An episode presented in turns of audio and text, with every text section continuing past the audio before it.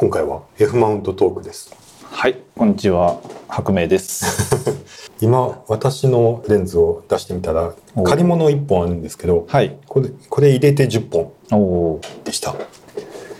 10本でもまあまあ持ってるかなと思ってましたがはい。でいやでも画角的にもこう見てるとえっとこれはこれ 35?35 30 2本ある35がえっと AI ニコールと、まあ、D レンズとうん。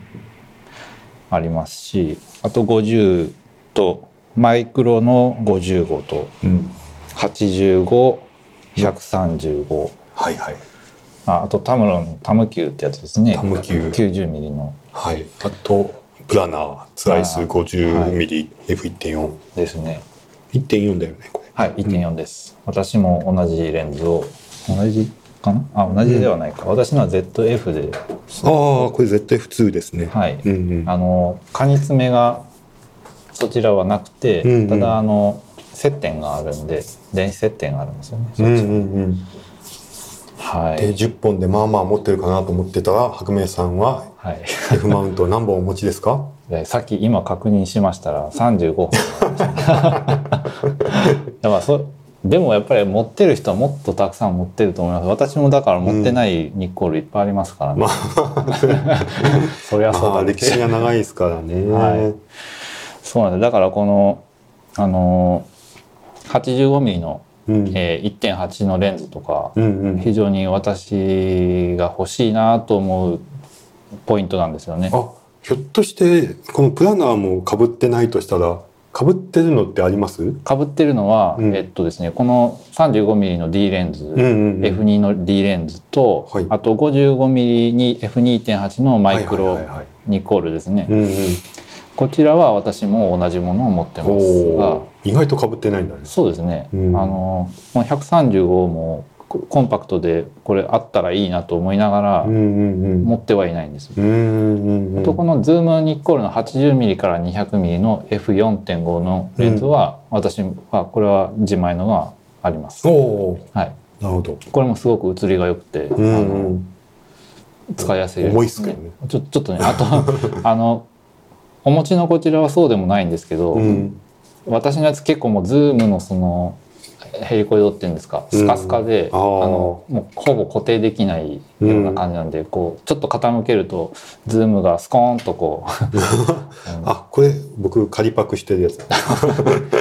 ちゃんと返しました。はい。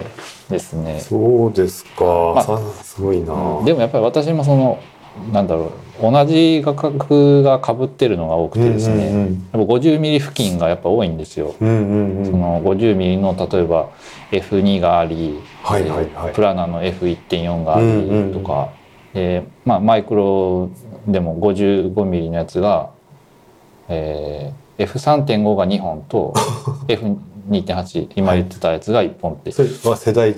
世代違います。あうん。のデザインが違う 描写は私よくわからんのですけど、デザインがもう圧倒的にすごい好みなのが F3.5 の片割れなんですよ。はい。僕の持ってるのとは違うやつ、これですか？うん、これ。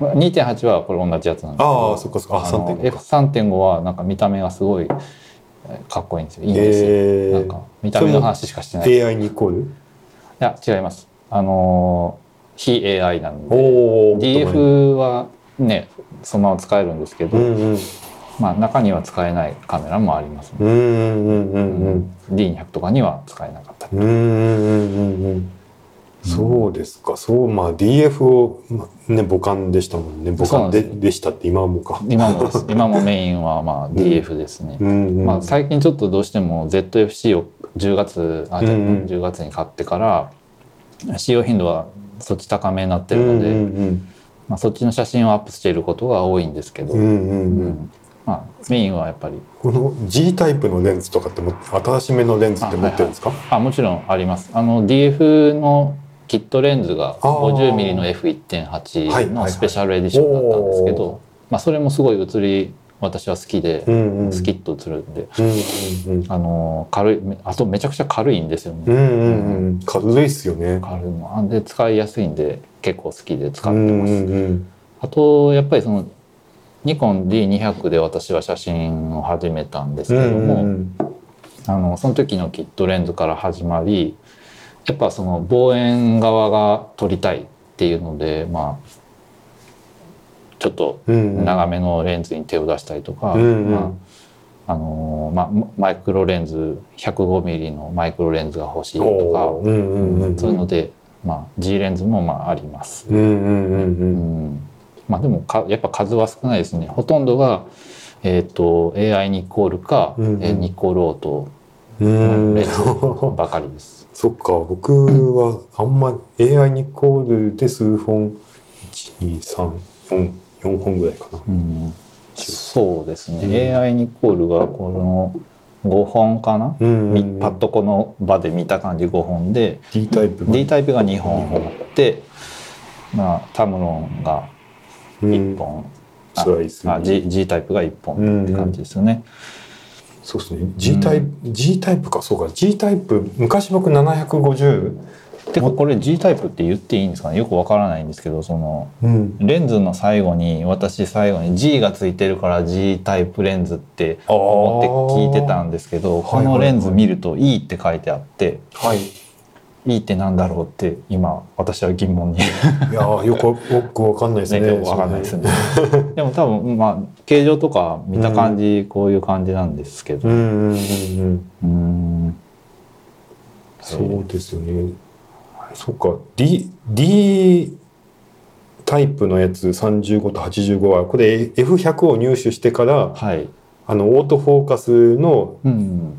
うん。あのレンズ欲しくなって買ったんですよね D タイプ。うん D タイプレン D ズもね。タイプ D になってから一気にサイズも軽くなって、うん。うん、材質が変わりましたよねメインの多分これ。うん、プラスチック。プラスチックですからね、うん、まあそこがチープやという見方もありますけどでも軽くて、うん、う。うん。ん、割とこれがそのあレフレフ機のこいい。なんかこれの見た目すごい好きな人とかもファンは多いですよね。そうですね。私もその D タイプのレンズ見た目結構好きです。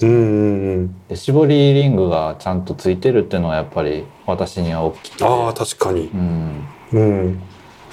G タイプはそれがないんですよね。ああそうですね、ん。もうデジタル化されていってからのレンズだから、うん、だから古いカメラにはちょっと G タイプのレンズは使えないっていう。うん、うんうんうんうん D この 35D はあの川辺さんも持っててああ。いすごい当私もこれすごい好きなレ気に入。ってる。ああみんな言いますね、はい。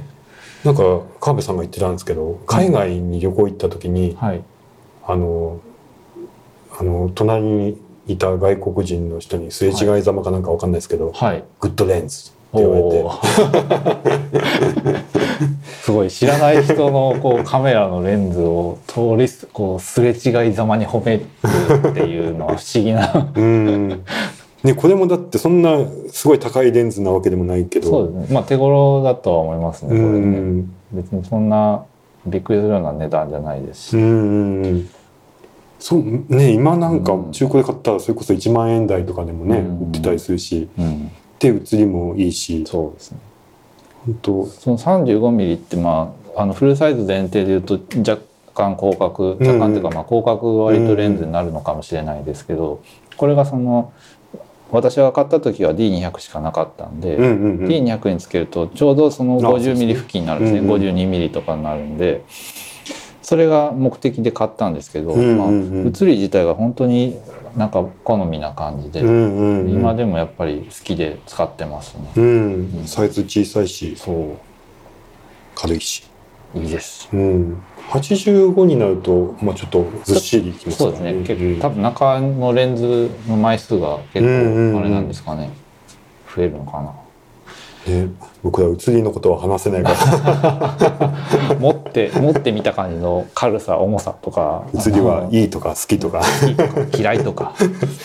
嫌いはないですよね。嫌いないですね。コールは、うん。あの一番癖があるのはこの 50mmF1.2 ですね。はい。私もそれあの一時期ちょっとお借りしてうん。使ってみましたけどそのやっぱ開放1.2の開放がもうすごいソフトフォーカスレンズみたいな感じになってわあ違うレンズみたいってなりましたね。ねなんかそういう処理を加えたかのよううんなソフトフォーカスになりますでね。すね。なんか一癖あるですね。んうんそうですね。なんかニコンって真面目な顔して時々変なこともしますもんね。今の Z だってあの、はい。100 120万ぐらいする F0.95 ああ。とかのあノクト？ノクトですね。はい。でしたっけ？ノクトニッコールみたいな名前もありああいましたね。う真面目な顔してああいう変な顔して 変なこと平気平気でしますね。いやーあんな使えないですね。私には。うん。うんタタムキューとかもはい。タムキューも F100 用のオートフォーカス機として買ったんか。ね。ただこれあの Z6 で使おうとしたらはい。なんかまだよく調べられてないんですけどひとまず今のままでは使えないらしくってあどーうなんだろうこれあのタムロンさんに送って何かしてもらう必要があるのか。かそうか。これはそもそも無理なのかちょっとよく分かってないんだけど。そうですね。うんタムキューも結構歴史が長いというか、うんうんうんこの方は特に。ちょっとうんちょっと古いやつだし、うんタムキューここれは DI とか書いてあるけどそれがあの分かる人には分かるんかね？ね、そうですね。あああの世代ねって。わからない、わからない二人で、一生わからない気がしますよ。ほんと最初の頃は全然分かんなかったし、D タイプって何？そうとか。もうその時点からわかんないです。AI にイコール爪ありなしとか何何それ？うん。いまだによく分かってないけど。分かってない部分もあります、私も。そう。やっとそのあここのレンズはこのカメラにはつくけどこちらにはつかないのはうん。こういう、ここが違うからとかっていうのがなんとなく分かってきたぐらいですから、ううん。んこの爪がないと露出系が連動しないカメラがあるとかね。そういう相当ふ昔のフィルムカメラのうん。ね一区画じゃないですか、うん。相当っていうかなんか最近のやったら別に爪はなくてもいいわけで。いうんうん。やまあでもあのあれですよね。コシナさんが最近出されてるやつも、ニッコールの F マウント用のレンズをいまだに新しくリリースされてるの本当にありがたいと私は思ってるんですけど、あ小品さんね,、まあねあのちゃんと爪がついてるのが出てるっていうのすごい、ああれありがてえって思いますね。助かります。あなんか本当いいいい印象しかないね。そうなんですよ。なんだろうなあの素晴らしさは、うんサイスのこのプラナーうん。の私の ZF が出た時に予約して買ったんですけど、まあ、それから長らくあのそのまま自分の、まあ、メンテというほどのメンテもせずに、まあ、自分の簡易清掃だけでずっと使ってきたんですけど、やっぱり、まあ、ヘリコイドがちょっとねキーキー鳴くようになったりとか、まあ、中にホコリも入ってしまってきていたので、あのコシナさんにお送りして整備点検していただいたらもうものすごいもう新品のようにピカピカになって帰ってきてあのまあサービスとしてそれは当然だと思われるかもしれないですけど、なんか長年使っ長年っていうかまあせいぜい十十数年しか使ってないですけど、あの小品さん本当にありがとうっていう気持ちになりましたね。いやー本当世界に誇るコシナですよね。えなんせツアイスが認めたコシナとーでもあるし。ーねあれ何だったかな？いつ、はい。1999年だったか2000年の頭だったかのフォトキナかなんかのイベントで、うん。えっ、とツアイスもう全然適当に言ってますよ、あはい。多分間違ってますよ。あのツアイスの社長とコシナの社長かな、はい。が対談して、はい。で意気投合して本当適当な記憶で言ってますけど。それでそこであのあちょっと協業しましょうっていう話になって、はい。であのあれを出したんですよ。ツアイスのうん。フィルムカメラ、あれですよ。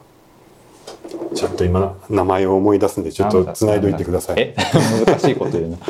まあえー。いや普通にここカットしたらいいじゃないですか。カカットはしませんよ。えーっとサイスそう市上さんの本棚にはね、うん。あのいろいろとこうカメラメーカー特にカール・サイス関係のえー書籍なんかもたくさんありましてで前もなんか、えー、と動画のなった動画かラジオかで、うん。はい、あのサイスに関する話を。ツワイスの歴史をはい。ずっとやろうと思ってるんですけど、はい。まだできてないできてない。そう。そうやろうっていう話は何度か聞いてたんで もう出出てるぐらいの気持ちで聞いてました。そうやれてなくて。そうで今手、はい。持ってきたのがはいツワイスフォクトレンダーの作り方でサブタイトルが「コシナこだわりのメイドインジャパン。おお」ね。ーでこの中のどっかにそれ書いてあったんだよおなあこれだ。えっと、日本とドイツのコラボレーション21世紀のツワイスイコン。再生婚ああそれですね。はい、うん。見たことあります。これがえっとあ、えーこの発端となる出来事は2002年フォトキナ会場でのこと、えっとちょっと省略して読むとはい。ツワイスの副社長とコシナの社長小林氏の会談で初めての会合であるにもかかわらずとても親密な雰囲気の中で進行したと。で、えーこの話し合いの場でお互い協力することで素晴らしい製品が作り上げられるのではないか。それではやりましょうと。ーなるほど。でこのツワイスイコンが生まれてあと即決ですそのねツワイスレンズツワイスのレンズをコシナが作るっていう流れができたんですね。なるほど。うん、そっから始まったわけですね。そうそうそう。ありがたい。ありがたい。ありがたい。あのツワイスのえ T スターコーティングってあるじゃないですか。ああ名前だけは知っているけど、うん。何のことかよく分かっていない私は。ね、あの各社コーティングっていろいろはい。ナノクリスタルやらあありますね。SMC やら、うんうんうん。富士富士えー富士何やったかな。富士何でしたっけ？い富士が SMC やったかなペンタックスやったかな。やペンタックスが SMC ですね。スー。パーマルチコーテそうそうそうってやつですね。富士何やったかな。忘れちゃったの下調べしてないから。あ EBC あ 書いてあった。そう EBC た。見たことあります。出てくるね。なんとかコーティングですね。C しか。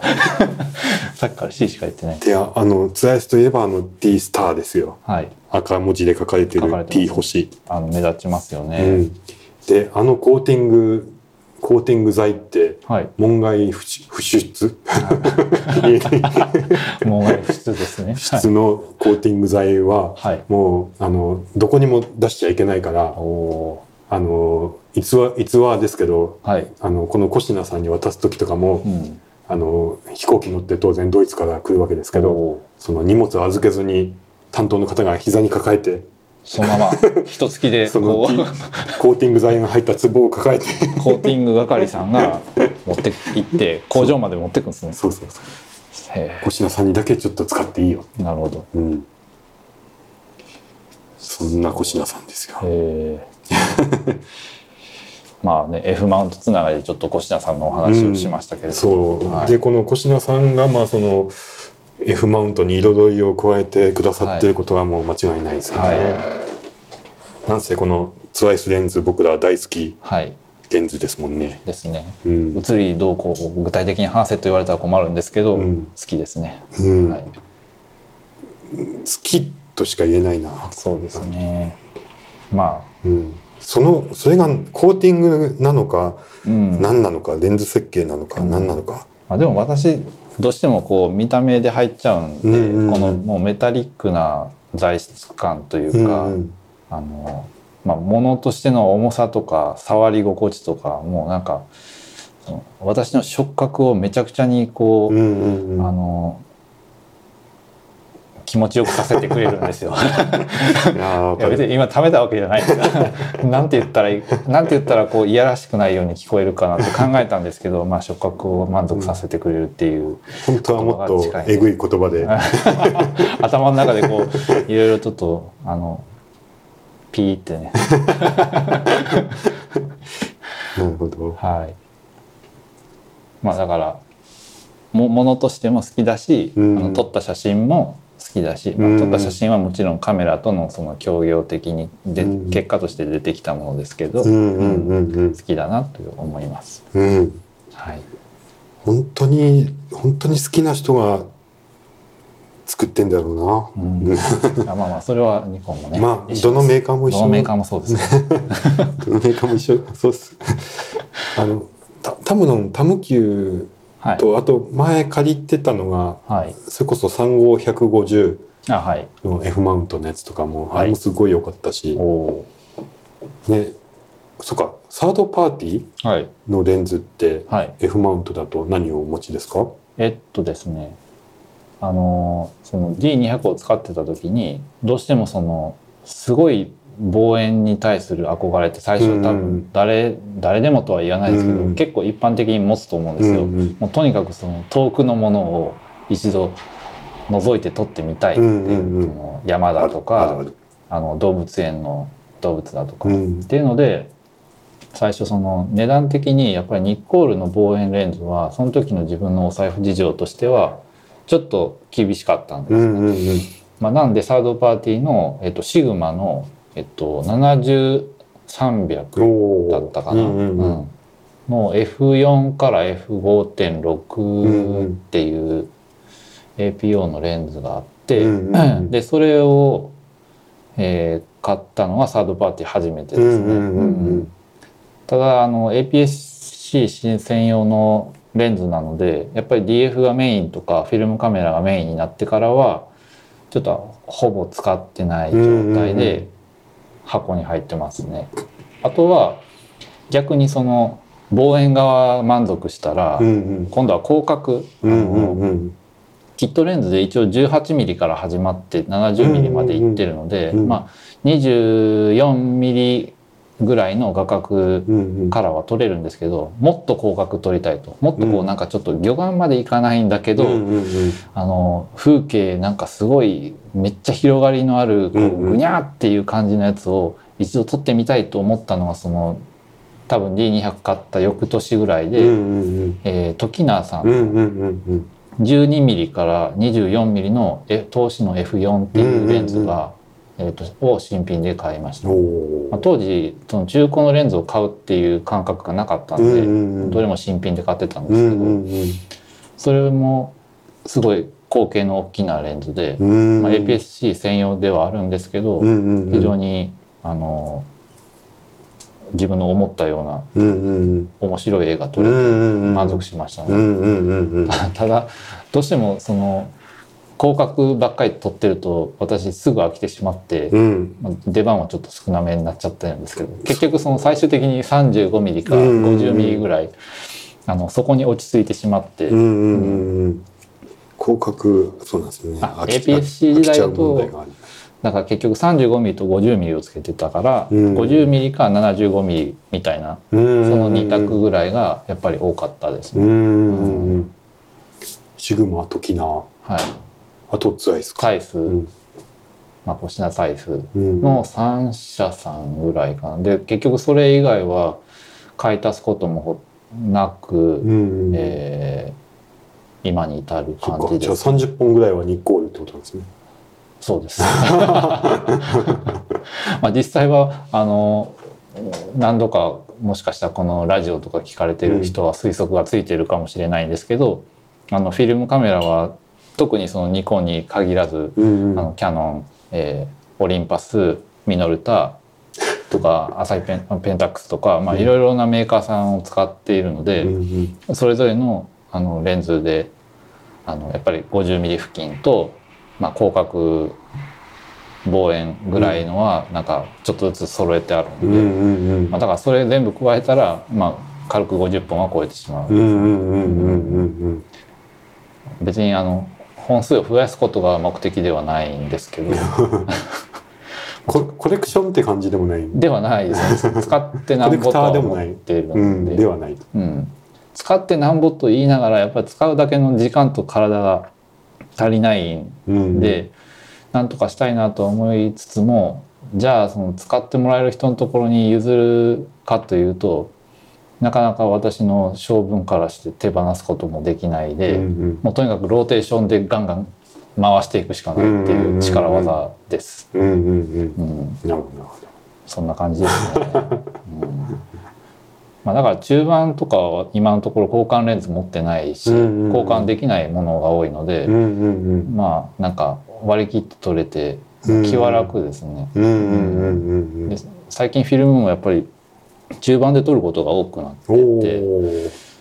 で、まあ、ちょっと話、うん。あの最初 F マウントのレンズの話しようみたいなこと言いながらあれですけど、それであの今まで中盤フィルムカメラで撮りためた本を、最近まとめてまたあのフォトブックにして「えっと In the Middle of うん。Our Well Known」っていう、えー一冊の本にしました。はい、それが12月の頭の話ですね。あの市上さんにもあの一冊はい。ご購入いただきましてありがとうございます。よかったです。